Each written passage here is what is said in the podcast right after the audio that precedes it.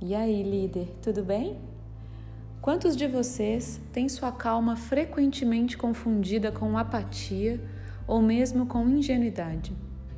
Frequentemente rotulamos pessoas calmas de boazinhas ou pessoas fáceis de lidar.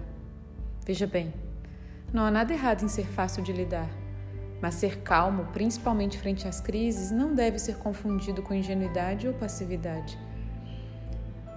Executei ações e tomei difíceis decisões no maior auge da minha calma.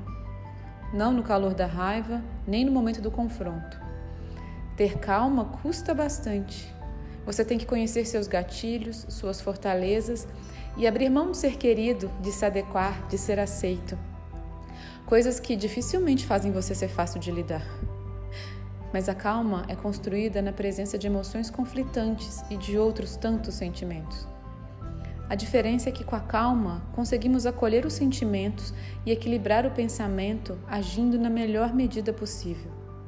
A calma geralmente leva a ações.